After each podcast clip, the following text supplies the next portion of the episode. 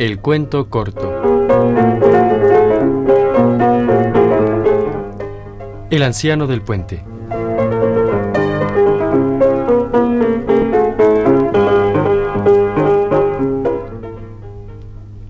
Un anciano, con anteojos de armazón de acero y ropa llena de polvo, estaba sentado a un lado del camino. Un puente de pontones atravesaba el río y carros, camiones, hombres, mujeres y niños cruzaban en aquel instante. Los carros tirados por mulas se tambaleaban en la empinada orilla al salir del puente y los soldados prestaban ayuda empujando los radios de las ruedas.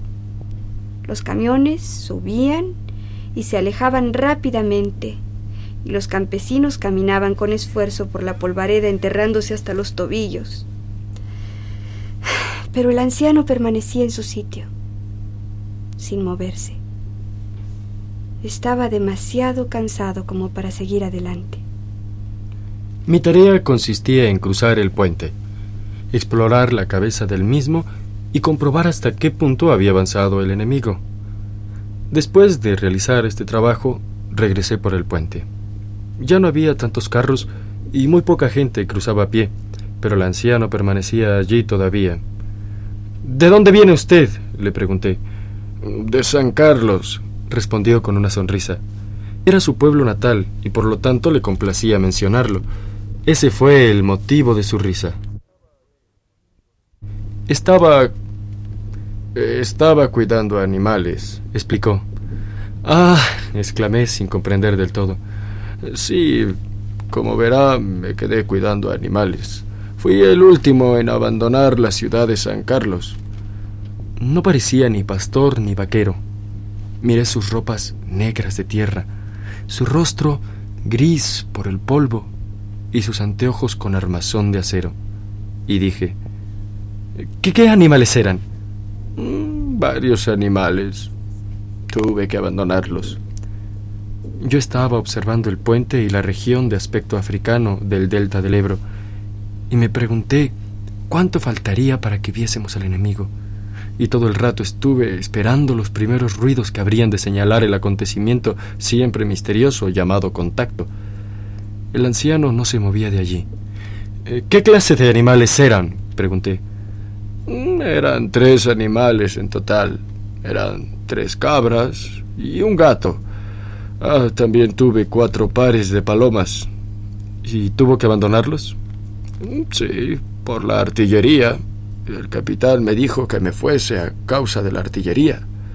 ¿Y no tiene familia? Le pregunté mientras observaba el extremo más alejado del puente, donde los últimos carros bajaban la pendiente. No, solo los animales que mencioné. El gato, por supuesto, se salvará. Un gato se cuida solo pero no quiero pensar que será de los otros. ¿Y, de qué bando político es partidario? De ninguno. No me interesa la política. Tengo 66 años.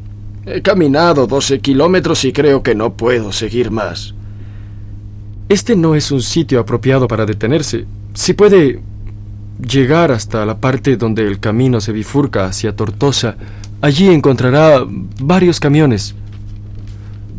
Esperaré un rato y después iré. ¿Y, a dónde van los camiones? A Barcelona. No conozco a nadie en ese lugar, pero se lo agradezco mucho. Gracias. Muchísimas gracias.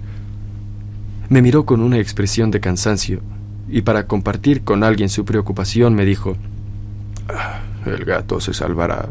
Estoy seguro de eso. No hay necesidad de inquietarse por el gato, pero y los otros. A ver, ¿qué le parece? ¿Qué será de los otros? Caramba, pues es posible que también se salven. ¿De veras? ¿Por qué no, pues? Dije observando la orilla opuesta, donde ya no quedaba ningún carro. Pero, ¿qué pueden hacer bajo la artillería si yo no he podido quedarme a causa de eso? ¿Dejó el palomar abierto? Sí. Entonces volarán. Sí, es evidente que volarán, pero... ¿Y los otros? Ah, es mejor no pensar en los otros. Ya ha descansado bastante, le indiqué.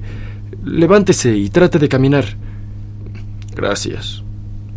Estaba cuidando animales. Estaba cuidando animales nada más. Nada más. No había nada que hacer con él. Era domingo de resurrección y las tropas avanzaban hacia el Ebro. Era un día gris y nublado, y el cielo bajo impedía la acción de los aviones.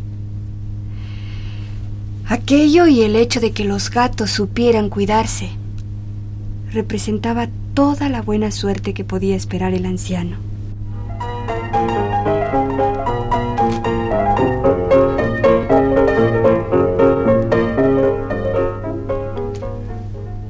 Este fue un cuento de Ernest Hemingway, nacido en 1898, premio Nobel en 1954 y muerto en 1961.